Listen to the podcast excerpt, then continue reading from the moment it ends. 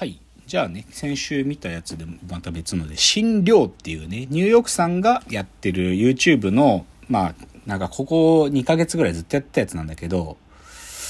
端的に言っちゃうと、ニューヨークに憧れる若手芸人寮っていうやつがいて、そいつが吉本の同期、養成所の同期のメンバー全員から嫌われてるっていう話なの。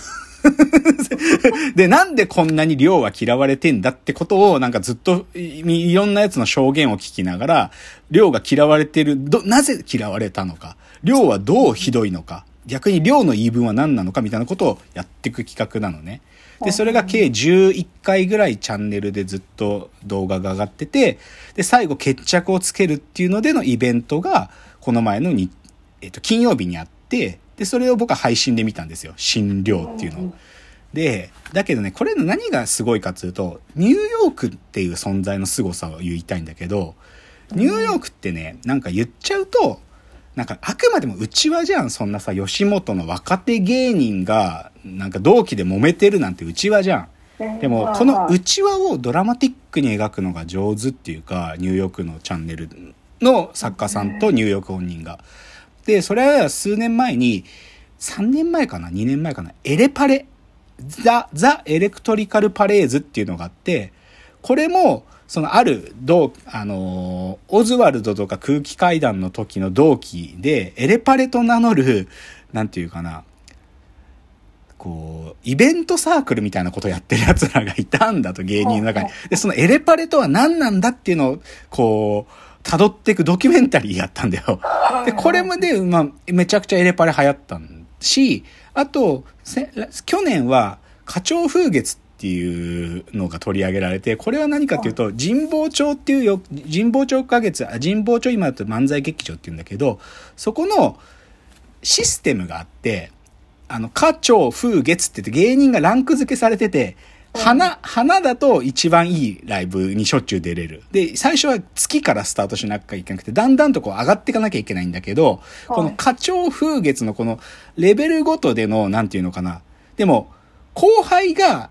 最上位の花にいて、先輩が鳥にいるとか、時とかあるわけよ。だから先輩後輩なんだけど、どっちかというとランクでは花の方が上だからっつって、先輩に挨拶しない後輩とかが出てきてるっていうことが問題になってるっつって、この花鳥風月問題っていうのをニューヨークが取り上げるっていうライブ、動画とライブがあったのね。これに続く第3弾が診療だったんだけど、まあ、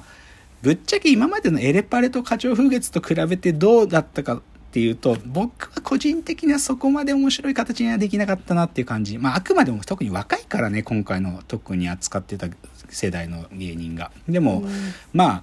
診療っつうのが、まあちょっと一部では流行ってたんで、この1ヶ月。なんか、その興味ある方は見てみたらどうでしょうという話です。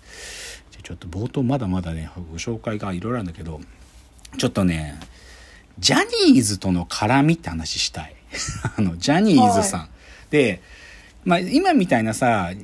まあ、ちなみにニューヨークさんとも僕らご一緒したことあるんだけど、そういう芸人さんとは僕らはご一緒する機会はあるんですよ。まあ、やっぱりさ、大喜利 AI とかなんかそういう、もう本当に笑ってもらう AI 作ってるから。だけど、そういう意味ではさ、ジャニーズさんはさ、なんていうか別にお笑いの人じゃなくてアイドルだからさ、ジャニーズさんと積極的に絡むみたいなことって、一回番組だったのね。ニュース、ニュースっていうさ、あの、手越くんっていうのがまだいた時ニュースに。手越くんっていうのがまだニュースにいた時に、ニュースの番組に呼ばれて一回行ったことあるんだけど、でもそれ以外でジャニーズと積極的に絡むとかなかったわけ。なんだけど、で、で別にもう僕もそんなさ、出てくことももうあんまりやってないんだけど、この前さ、なんか、堂本剛さんのね、あの、キンキキッズの堂本剛さんがやってらっしゃるイベントで、小切りの私っていうね、大喜利の大の字が小さいになってる小切りの私っていう、剛さんが大喜利をひたすらやるっていうイベントがあるんだよ。これも10年くらいからやってんだけど、で、そこの方からなんかちょっとお問い合わせが来て、あの、イベントで AI 使いたいですというお問い合わせあったわけ。で、基本別に僕はさ、もう、イベントで使ってくれる分にはもう、まあもうどうぞどうぞって感じなの。なんかもう好きにしてくださいっつって。で、でも今までこういう問い合わせって、芸人さんのライブ、吉本のライブとか、なんかこのライブとかでお問い合わせいただいてどうぞ使ってくださいってことはあるし、あと基本的にうちになんかそういう断りもないで使ってくれる人たちもいるので、別に全然僕それ何万の文句もないんだけど、どんどん使ってくださいって感じなんで、だから別に断りがなくてもいいんだけど、一応プロの人たちはそういうちゃんとしてるから断りに来るのよ。で、それで小切りの私で使っていいですかって言われたら、どうぞどうぞっつって使って、てくれたみたいで、でもイベントの東京公演が終わったから言っても大丈夫なんだけど、だから先週の週末ぐらいにずっと5日間ぐらいやってるライブで、なんか大喜利 AI となんか剛さんととかのツイッターでちょっと上がってた。で、受けたって言ってた。スタッフの人からも連絡来て受けましたよとか言ってた。だからまあそれは良かったと思うんだけど、でもなんかジャニーズの人からのなんか向こうからこうご相談来て絡むっていうのはなんか本当に珍しい機会で、でもね僕ねジャニーズ好きなのねこれあんまりちゃんと言ってないんだけど僕はジャニーズ好きなんですよジャニーズって存在がどう好きかっていうとプロだからなんだけど彼らが彼らが徹底してプロだからなんだけど一回さあの携帯大喜利って番組がまだあった時に僕らが呼ばれて出た時ね携帯大喜利って今田さん、千原ジュニアさん、板尾さんっていう、この芸人さん3人が司会でやってるんだけど、ゲストいらっしゃるんだよね。その時僕らが出た時ゲストが3名ぐらいいて、なんかなんちゃら、なん、AKB みたいなのの人が1人いて、で、あと、はいはい、な、なんとか、なんちゃらレンジャーみたいな戦隊もののヒーローをやってる女の子の女優さんがいて、で、あと、ジャニーズの風間俊介さんが来てたのね、ゲストの時。でさ、僕らなんかただの素人だしさ、汚い格好したおじさんなんだけどさ、その彼らがスタジオ入ってきてさ、その女の人二人とかの挨拶超雑なのね。よろしくお願いしますとかなの。よろしくお願いしますとかなの。でも、その風間俊介さん、ジャニーズなんだけど、入ってきて、よろしくお願いしますで僕らにも深々と頭下げるんだよ。よろしくお願いしますとか言って。それで収録が終わってさ、まあ一応大喜利 AI の話やったりして、収録終わった後近づいてきてくれて、すごいですね。どうなってるんですか？すごいですねつって話しかけてくれて、何この人と思って。超優しいじゃんと思って。逆に板尾さんとか今田さんなんかも怖えから、もう終わったらすっ、そっこいなくなるんだけど、まあ、ジュニアさんとは何回も会ってるから多少喋るんだけどさ、でもその風間さんっていうジャニーズでめちゃくちゃ、ああ、やっぱジャニーズってプロだなと思ったんだけど、で、だから、まあそういうふうに、まあ僕ジャニーズ好きなんですよ。プロだから。なんだけど、そのジャニーズのプロ性がね、めちゃくちゃ感じられる番組がこの前ありまして。それちょっと紹介したい。見られる、今、今見られるんでぜひ紹介したい。これね、友達にね、昨日見、見なさいって言われて見たやつがあってね、ちょっと読みますね。